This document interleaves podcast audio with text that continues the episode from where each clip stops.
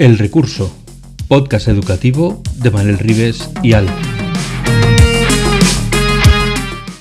El Recurso es un podcast patrocinado por Golden Mac Edu, Grupo Catwin, tu especialista en soluciones pedagógicas Apple para el sector educativo. Si estás interesado en saber cómo la tecnología amplía las posibilidades de enseñanza y aprendizaje de tu centro, visita nuestra web edu.goldenmac.es.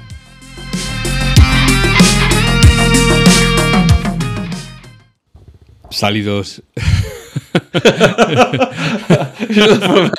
Hemos empezado con el emollillo de César. Es la mejor entrada de todo el programa. Saludos cordiales, eh, recursillistas. Aquí estamos de nuevo. Eh, como ya sabéis, eh, nos quedamos hace unas semanas con muchas ganas de seguir hablando con César Pollatos, que es el profesor de Tecnología Educativa en el Departamento de Pedagogía de la, de la UAM, de la Universidad Autónoma de Madrid. Y bueno, pues como teníamos esas ganas que no nos la quitábamos como si fuera una urticaria, pues le hemos llamado para que venga a rascarnos un poquito la espalda y nos hable de la inteligencia artificial, que estamos muy verdes y queremos saber esto, cómo lo vamos a manejar en educación, para moderar, para guiar, para, para más, vamos, para maestrar.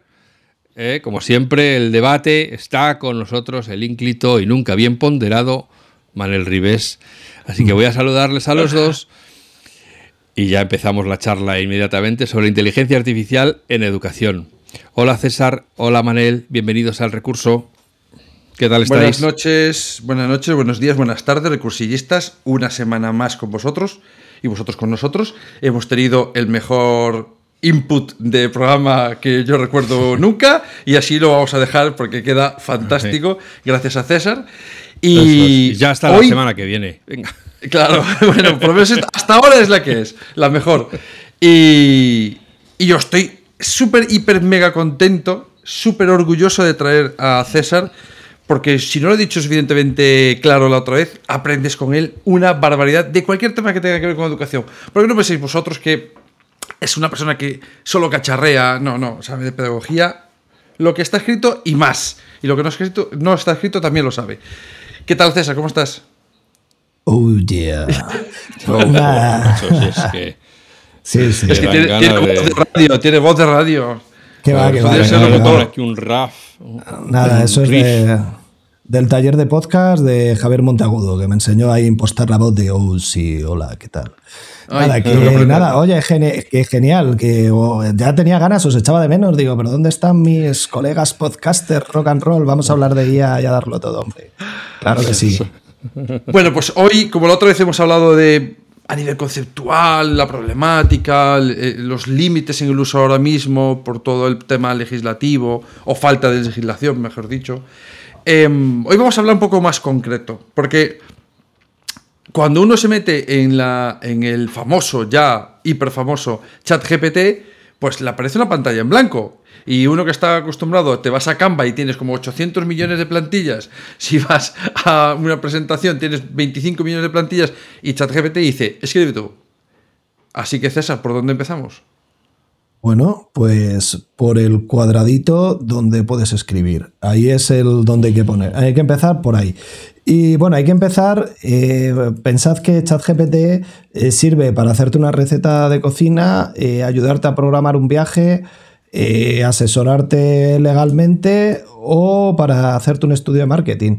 Entonces, como lo que queremos es hacer un uso educativo, y como hemos dicho que ahora dijimos en el programa anterior, que hay que centrarlo más en el uso del profesorado, porque todavía para el alumnado es un no todavía, eh, pues tienes que enfocarlo a, educación. Entonces, lo primero que hay que hacer es acotar con qué rol queremos que actúe ChatGPT. Si queremos que sea un abogado, un experto en marketing o ese, eh, ese cocinero. ¿no? Entonces, lo primero que le diremos será, eh, quiero que actúes, ¿no? Con esa fórmula quiero que actúes como pues directora de colegio, experta en TIC, pedagoga, doctora en educación. Si voy a hacer un proyecto de ciencias en primaria, pues le diré maestra de primaria, experta en didáctica de ciencias experimentales. para que me lo haga. Si quiero incluir las TIC, experta en TIC. Si quiero que me meta narrativa y gamificación, experta en gamificación y en storytelling. Si quiero trabajar actividades que favorezcan la inclusión, pues experta en inclusión educativa. Así que pensad, la fórmula está en pensar para la tarea que queréis hacer, quién os gustaría tener al lado, sentado a vuestro lado. Y eso es lo que le vais a pedir con la fórmula quiero que actúes como. Quiero que actúes como y ahí ya es como la carta a los Reyes Magos. Pedís todo lo que pueda ser para que esa persona se siente ahí a tu lado. Porque es importante describir los roles que queremos que actúe este amigo nuestro Chati, Chati GPT, Chatito, y lo que lo tenemos aquí al lado, porque si no lo hacemos, quedaría una respuesta mucho más vaga o directamente te entendería. No sé de qué me estás hablando. Claro, eh, te va a dar la respuesta en base al perfil que tú le digas. Si no le pones nada, eh, va a ser mucho más genérico y menos preciso. Entonces, cuanto más acotemos los roles, más, precisa será, eh, más preciso será el output que, nos dé. Sí. Y la segunda, y la segunda cuestión eh, después de decirle que queremos que actúe como maestro de primaria, eh, tutor de primero, si quieres ponerle, eh, y experta en tecnología educativa, experta en gamificación, lo siguiente que le solemos o deberíamos utilizar. Lo siguiente que tenemos que hacer es darle las acciones que queremos que haga y contexto a esas acciones. Pues, por ejemplo, diseñame una situación de aprendizaje Vale, esa es la acción que quiero que me diseñe, la situación de aprendizaje. Y ahora le vamos a dar el contexto. ¿Qué contexto quiero que sea? Pues si es para tercero de primaria, pues para niños de 8 años. Eh, si hemos dicho que era para ciencias, pues para trabajar eh, animal, el reino animal. Eh, si es si lo que quiero es que me haga una gamificación, pues una gamificación. Si quiero que me haga una BP, pues una BP. Si quiero que sean cinco sesiones lectivas, pues todo eso es contexto que va a ayudar, porque si no le digo que lo quiero en cinco sesiones lectivas, luego no me puedo quejar que no me lo ha hecho en cinco, porque le faltaba esa información. Así que cuanto más completo sea esa instrucción, que se llama prompt, que es la entrada de lo que le vamos a pedir, la solicitud, eh, mejor. E incluso le puedes decir, eh, también el formato, cómo quieres que te lo presente, como un listado, como viñetas, en formato tabla. También le puedes decir los apartados que quieres que tenga. Pues si tienes la plantilla de la situación de aprendizaje de tu comunidad autónoma, puedes decirle, eh, después de dar toda esa instrucción de la situación de aprendizaje, bla, bla, bla, bla, bla, bla, bla, bla, para niños de bla, bla, bla, bla, bla, bla, bla, bla, bla, para trabajar el criterio de evaluación, esto es importante, tienes que poner dos puntos, abres comillas, copias, pegas el criterio de la ley. Porque el chat lleva sin estar conectado a Internet desde 2021. Por tanto, eh, si esa información se la tienes que dar. Para trabajar este contenido, dos puntos, abres comillas, pegas, cierras comillas.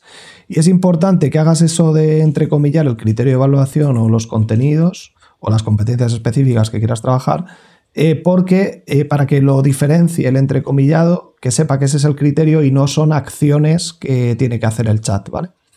Y después de, eso, le dices, quiero que contenga, pues esa situación, objetivos, materiales, temporalización, eh, yo qué sé, medidas de atención a la diversidad, lo que tú quieras tener en la contextualización, un breve resumen, los apartados que tenga tu plantilla de programación pues se lo pones y lo lanzas y ya está. Pero entonces aquí hay una. Pero espera un momento. Entonces aquí hay una diferencia fundamental con el buscador normal al que estamos acostumbrados, porque en el buscador uno intenta utilizar economía de palabras para que eh, pues la, búsqueda sea no se disparate mucho, porque parece que tienden a confundirse cuantas más palabras pones. Eh, y en cambio aquí estamos hablando de que no, no, tú exprésate a gusto, nada de poner una frasecita con cuatro palabras, sino di exactamente todo lo que quieres, porque eso es lo que va a ayudar a que la respuesta sea útil. Sí, cuanta más info le des, más preciso será. Pero es verdad eh, que, por ejemplo, si no se lo pones, imagínate que yo no le he puesto el número de sesiones lectivas. Entonces yo eso lo dejo a su labor creativa. Lo mismo me meta ocho sesiones lectivas y yo no le quería dedicar ocho, ¿no? Pero tienes que entender que la información que te da el chat no es una respuesta única. Entonces, O sea, si es una respuesta única porque pasa todos los antiplagios, pero que no te tienes que quedar con lo primero que te da. Es decir, que le puedes modelar y tienes que pensar no en un mensaje que te devuelve, sino en una conversación. Por eso es un chat, es conversar. Entonces, si te lo ha puesto para ocho sesiones, tú puedes reconducir la conversación y le dices, todo me parece fenomenal, pero ahora quiero que me lo adaptes a cinco y entonces ya te la va a regenerar, ¿no? Entonces tampoco pasa nada porque te falte algo de info en, la instrucción, pero es verdad que cuanto más preciso seas en la instrucción, mejor. Y si no, pues no pasa nada porque lo vas remodelando en la conversación. Esa es una de las partes que me parece más interesante, incluso obviando el tema que comentamos en el programa anterior en el que estábamos hablando de esto, el tema de, la legislación y la protección de menores, de sus datos, etc. Pero obviando ese punto, me parece una forma estupendísima de que los chavales y las chavalas vayan aprendiendo a hacer las buenas preguntas y vayan generando esas cuestiones lo más precisas posibles, ¿no? Hasta dar con la respuesta más adecuada. Me parece un ejercicio educativo tremendamente potente. Y creo que el docente puede hacer lo mismo, ¿no? no, no, no, no, quiero hacer esto, que es lo primero que te dicen. Ah, pues entonces voy a ahorrar mucho tiempo. Sí, pero también puedes hacerlo no solo en menos tiempo, sino hacerlo mejor, ¿no? Que te llevaría una eternidad hacerlo mejor. ¿Tú qué crees? Que sí, sí, no, la base está en saber interactuar con el chat, ¿no? Y, por ejemplo, si te, además, como cada vez te da una respuesta distinta, a lo mejor me da un esquema de esa situación de aprendizaje y me lo ha puesto en una tarea competencial en 10 actividades, imagínate. Actividad 1, actividad 2, actividad 3.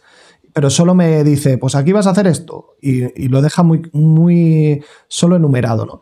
Pues le puedes decir, desarrolla la actividad 1 entonces, en la conversación vas a ir ampliando, vas a ir mejorando. ¿Que no te gusta?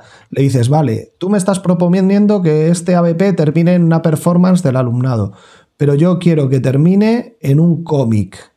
Pues le dices, rediseñame esto en formato cómic, o cámbiame el título del proyecto para que sea más motivante, o incluye rutinas de pensamiento eh, para activación de conocimientos previos y te las va a incluir. ¿no? Entonces, la riqueza está en la conversación que vayamos a tener eh, con ese perfil que hemos definido. Y, a partir de ahí le vamos a sacar muchísimo jugo. Y dependiendo del primer output que nos vaya dando, pues así iremos modelando eh, ese, ese contenido que estemos generando, esa programación o esa experiencia de aprendizaje para nuestro alumnado. Em, dos preguntas, que siempre, ya no me acordaba, pero en todos los programas tengo que meter de dos en dos a algo. La primera, a mí me ha pasado eh, que a lo mejor estoy haciendo algo mal y no caigo de la burra en qué es lo que estoy haciendo mal, pero en alguna ocasión o me lo ha ofertado o he sido yo... déjalo como archivo para descargar y de repente me genera una ruta, curiosamente, en Google Drive, pero nunca funciona, no me funciona, quiere decir, no, me dice que esto no existe.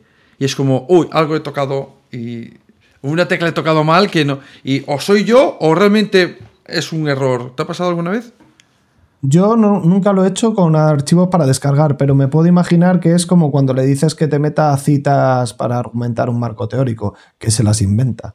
Porque piensa que el chat siempre va a intentar eh, contentarte, ¿no? Es un adulador, eh, estáis en pleno proceso de conocimiento y de ligoteo, acabáis de hacer match y te va a comer la oreja, ¿no? Entonces, por eso es tan importante lo del desarrollo del pensamiento crítico. Y claro, esas citas parecen que están hasta bien hechas, pero son 100% inventadas, es que no está para eso, ¿no? Eh, y a lo mejor te está sucediendo eso con lo del material descargable. Pero no necesitas ni que sea descargable, porque como puedes copiar y pegar y, pegarlo en, cualquier procesador de textos, pues te valdría. Pero también, al final lo que he hecho. Yo lo que he observado es que el, por lo menos en, las versiones que yo he utilizado, parece que tiene como un límite de, palabras, ¿no? ¿no? escribe infinitamente hasta que eh, tiene todo, ha dicho todo lo que tiene que decir, sino que de repente se para, incluso a mitad de una frase o sin acabar. Vale, pero para eso, te tengo un truquito. Ahí está. ¿Sí? Sí, sí, eh, el truco es, si yo fuese un alumno tuyo, Alf, y, y te estoy contando algo y me... ¿Qué me dirías? Sigue. Vamos, sigue. Sigue, continúa. Pues nada, en vez de darle a regenerar respuesta, que es lo que hace la gente, le tienes que decir continúa. Porque es que eso es que ha superado el límite de caracteres de ese mensaje. A lo mejor la situación de aprendizaje me lo pone en tres mensajes, pero en el primero se me ha quedado colgado y digo, uy, si solo se ha quedado en los objetivos específicos. Entonces le digo, venga, Ale, arranca, arranca. Venga, Y- continúa. Mi- Mira, en el otro, en el otro programa eh, me olvidé de preguntarte, lo tenía apuntado y apuntado y se me pasó. Y ahora, así que te lo pregunto en este programa. Em, ¿Por qué o realmente a este nivel de lo que estamos hablando de aula o de con los docentes generando o contenidos, sistemas de evaluación, eh, recursos, etcétera? em, ¿Vale la pena pasarse a ChatGPT 4 o quedarse en el ChatGPT 3 Yo, 3.5 creo que es, ¿no? 3.5, sí. mira que tengo el chat GPT 4 y estoy todo el día en el chat GPT 3.5. De hecho, me pillé la premium porque, nada, estaba en, una formación y también lo uso mucho en el aula y no puedo estar que no me funcione, porque yo soy el que proyecto y estoy enseñando a mi alumnado de magisterio a, a trabajar con esta herramienta, ¿no? Entonces, a mí no me puede fallar. Entonces, lo único que me garantiza la premium es que tengo acceso siempre. O sea, que Al no se me queda... Claro, que no se me queda colgado, no depende de la demanda.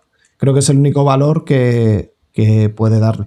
El GPT-4 lo he visto y para lo que hago yo, que no me meto a programar código, sabes que no soy programador, a mí todas esas funcionalidades me sobran. Así que si eres un profe de a pie y te da igual que haya en según qué ratos demanda, excesiva demanda de servidor y puedes utilizarlo en otros momentos, con la 3.5 vas como un tiro. ¿Y has probado hacer diferencias entre utilizar ChatGPT y la implementación que está en Bing? Si había alguna diferencia sustancial. Sí, sí, sí. El chat de Bing tiene menos verborrea. Y de hecho el chat de Bing eh, es GPT-4, ¿vale? Pero tiene menos verborrea porque al final, tú lo has dicho, chat de Bing. Bing es un buscador, que es lo que quiere eh, Microsoft, que uses su buscador. Entonces te da conversación, pero enseguida te empieza a ofertar enlaces donde Páginas puedes web. buscar. Entonces hace la función de buscador enmascarada con una conversación de chat. Sí, tiene Pon- esa diferencia. Ponnos, ponnos, al- algún ejemplo que la gente pudiese um, utilizar tal que así. Eh, algo sumamente sencillo, pero que, pero que conlleva una cantidad de tiempo importante en, su creación. Para que la gente diga, ostras, ya solo por eso. Todo, absolutamente todo. O sea, todo. Puedes hacer todo.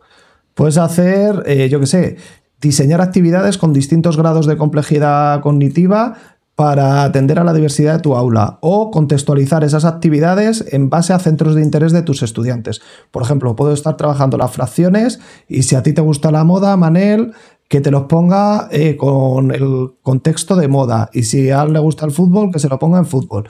Y si a mí me gusta la cocina, que me pongan esos ejercicios de fracciones con la narrativa de la cocina. Y eso te vais a hacer los mismos ejercicios, actividades y problemas, solo que te, los ha, te ha cambiado la narrativa y te lo hace inmediata. Eso a ti es una labor ingente de trabajo. Más cosas que puedes hacer. Toda la programación, situaciones de aprendizaje, te las puedes diseñar con todos los ítems, con rigor curricular, porque copias y pegas de tu normativa, de tu consejería.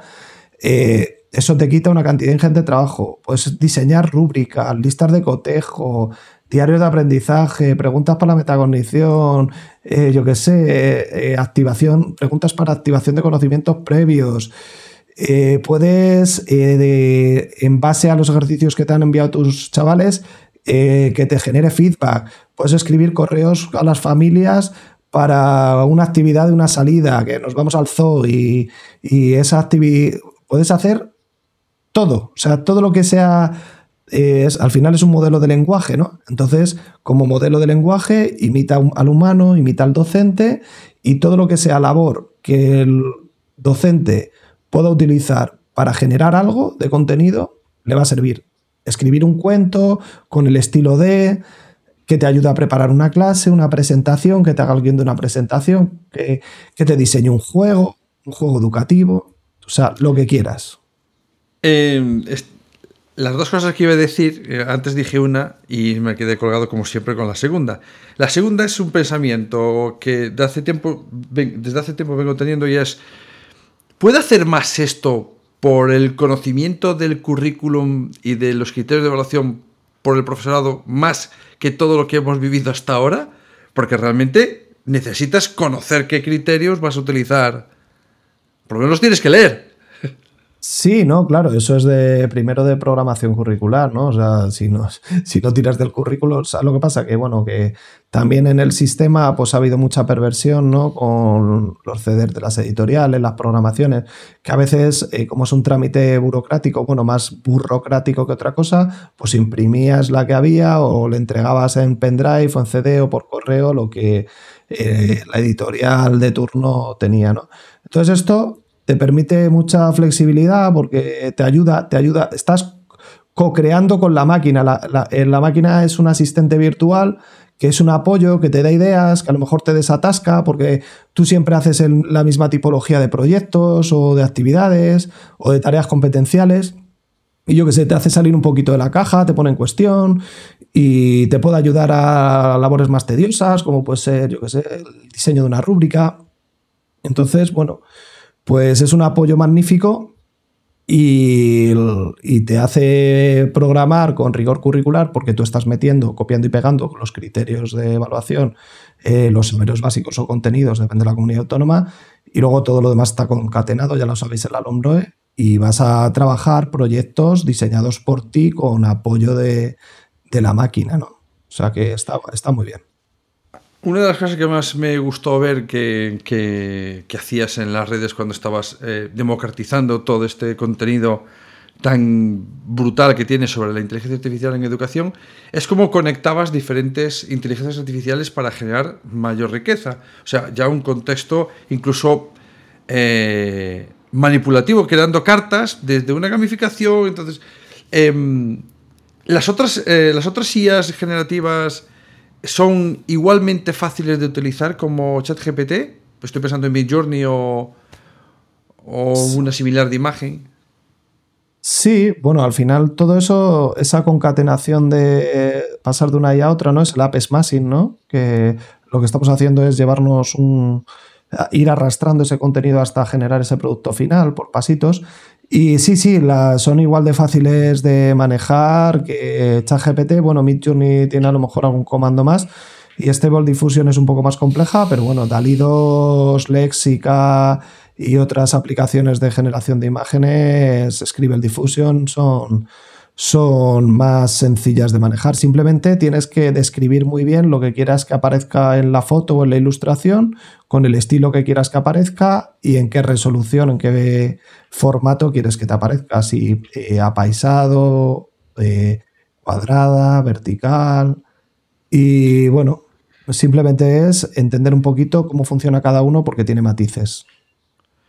Algunas cosas mm, mm, que puede es mind blowing los americanos, ¿no? De, que tú vas escribiendo algo que no existe eh, y de repente aparece una imagen de, ahí. Eh, ¿Qué se te ocurre a nivel de propuesta educativa que los profes pudiesen eh, utilizar para el alumnado en este sentido? Wow, es que eso, lo primero, para que el alumnado, lo primero el profesor para preparar sus clases. Siempre yo, cuando iba a preparar un contenido educativo para luego desarrollar un proyecto y lo colgabas en una web, cuando hacíamos webquest o aquellos JCLIS o lo que hiciéramos para los alumnos. A mí me costaba. hace muchos años, ¿eh? Sí, porque ya peinamos canas. Pero, pero sí, sí, el, era muy difícil encontrar material bueno, libre de uso para tu aula. Por ejemplo, yo, pues yo qué sé, eh, modelo atómico, pues no encontrabas y al final tenías que utilizar alguno así como destraperlo ahí, colgarlo en tu aula virtual, en privado, para... Yo qué sé, esto te permite generar lo que quieras, cuando quieras, como quieras. Y eso es un valor. Luego, toda esa potencialidad que tú has dicho, que a partir de un texto es capaz de generar una imagen, que a partir de una imagen es capaz de generar un texto, que a partir de un texto te pone un audio, que a partir de ese texto te lo pone en otro idioma. Eso va a permitir también hacer accesible todos los materiales. Porque un alumno que tenga discapacidad visual, como es capaz de leer una imagen, se la puede devolver de manera auditiva. un alumno que tiene problemas auditivos se lo puede poner de manera textual en la imagen. Y, así sucesivamente. O sea que es que todo eso nos va, nos va a permitir el hacer llegar eh, la información a nuestro alumnado en múltiples formatos. Eh, antes nos costaba una trabajera increíble y ahora este tipo de tecnología lo simplifica también. Y por último, que el alumnado, si está pensando en una metáfora visual para expresar algo en, imagínate, en su línea del tiempo, en un mapa mental, pues si no encuentra esa imagen que se adecua a lo que él quiere, describiendo esa imagen puede generarla, ¿no? O puede de repente hacer que una imagen hable como si fuera, yo que sé, un personaje histórico, Quevedo, ¿no? Y de repente coge, genera una imagen de Quevedo y genera la voz, y le pone una voz grave a Quevedo, y esa voz grave de Quevedo está metiéndose con, con Cora, ¿no? Y de repente acaba de crear algo que no existía de una manera muy sencilla. Bueno, veremos a Quevedo de Valenciaga en cero coma, que es lo que falta, ¿no? Sí, sí, sí. bueno, para la gente que. Didi. Sí, sí, o con Flow, como el Papa, sí. Sí, eh, para los que no lo sepan, pues hay una corriente de una serie de personas que están metiendo, pues cada temporada que sacan imágenes eh, hiperrealistas, porque están espectacularmente... Me, me, costaría en algún momento discernirlo de la, de la realidad. ¿eh? En otras ocasiones sí que se ve algo, pero bueno, pues imaginaos pues Star Wars pues vestido por Valenciaga o los CEOs de las empresas tecnológicas vestidos por Valenciaga y realmente llama mucho la atención, es un ejemplo como madre de amor el monstruo que es capaz de hacer. Tampoco creo que tengamos que hacer eso con los nanos, pero me parece un, ejercicio muy interesante de para que el alumnado eh, genere el prompt, el mejor prompt posible para lo que queremos conseguir, ¿no? ¿cómo describirías esto de la mejor forma posible? Seguro que también hace esto más por la escritura que muchos eh, proyectos que hemos llevado a cabo. Sí, sí. Y eso que al chat le puedes decir que te genere prompts para imágenes. Que eso, también, eso también es un poco loco. Pero sí, sí, no, ahora mismo dicen que igual que, ¿os acordáis cuando aparecieron las redes sociales que decían, va a haber varias profesiones nuevas. Yo me acuerdo, salía el content curator, el community manager. La gente decía, vaya palabras, community manager. Pues ahora ya a nadie le suena raro community manager, a nadie le suena raro influencer, a nadie le suena raro eh, social, media manager. social media manager. Eh, entonces, eh, una de las profesiones que se prevé que, va a tener mucho impacto es, es, el ingeniero de prompts, el prompt engineer, que es la persona que sabe darle la instrucción a la IA para que la IA te devuelva lo que tú quieres realmente que te devuelva, ¿no? Eh, si es el caso de imágenes, con el estilo que tú quieres, la calidad que tú quieres, la resolución que tú quieres y los elementos que tú quieres, ¿no? O si es en el texto, pues que te devuelva exactamente, o si es en IA generativa, por ejemplo, ahora eh, que la, la, van a integrar dentro de todas las suites ofimáticas, tanto de Google como de Microsoft, eh, le vas a decir hazme un PowerPoint o hazme un Google Slides eh, de eh, la literatura en el siglo de oro. ¿no? Y, y cómo con esa instrucción que le tendrás que decir en 10 diapositivas, con fotografías a pantalla completa, con textos en la tipografía que sea. O sea que bueno, que introducir bien el prompt es muy importante y va a ser una habilidad que nuestro alumnado y nosotros como docentes tengamos que desarrollar. Pero la gente cuando escucha engineer o sea, ingeniero piensa que es alguien que está tecleando código de máquina, poco menos, ¿no? Y creo que se aleja bastante de, esa idea.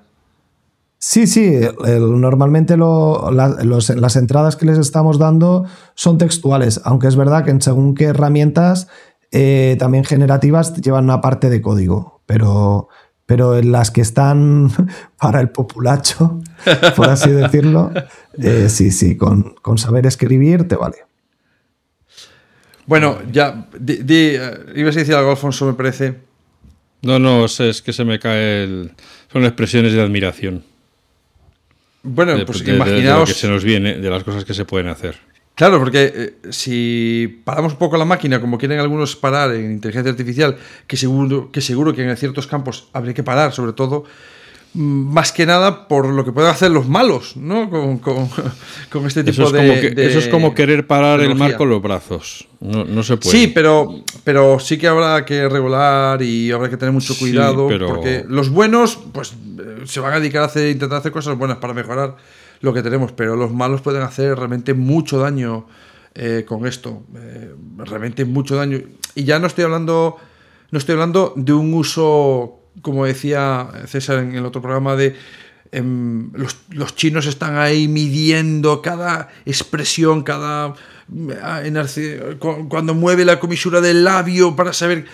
Ya es un poco. Ya no vamos a eso, sino realmente cuando tienen intención de hacer daño literalmente, ¿no? De, hacer una fake news o de buscar una falla en nivel de seguridad para poder entrar. Eh, son cosas. Me imagino que algo así dijeron cuando se inventaron los cuchillos, pero.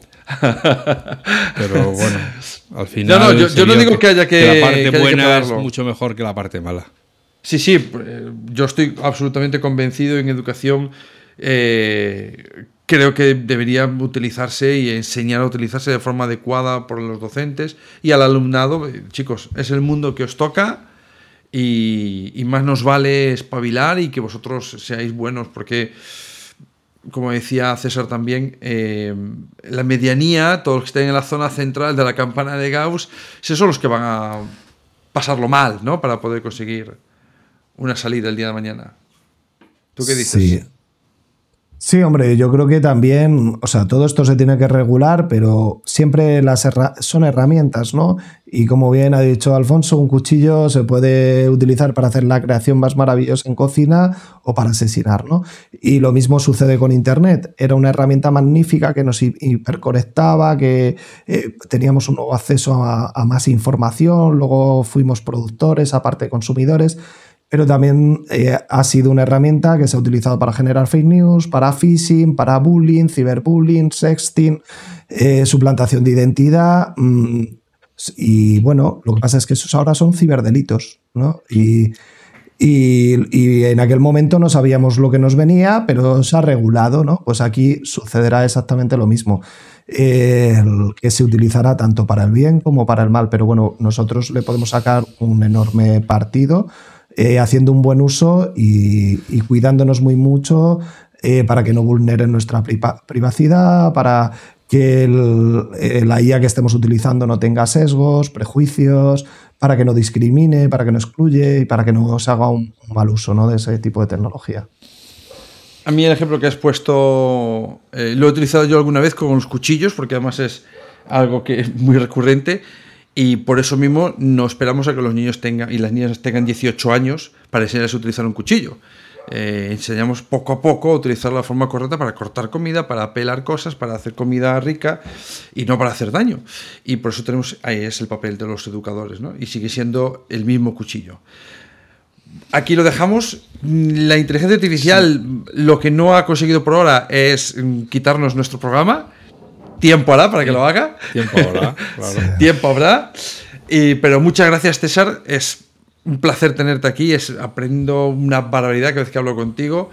Y a ver si tenemos la suerte de poder coincidir algún día y tomarnos una merecida caña.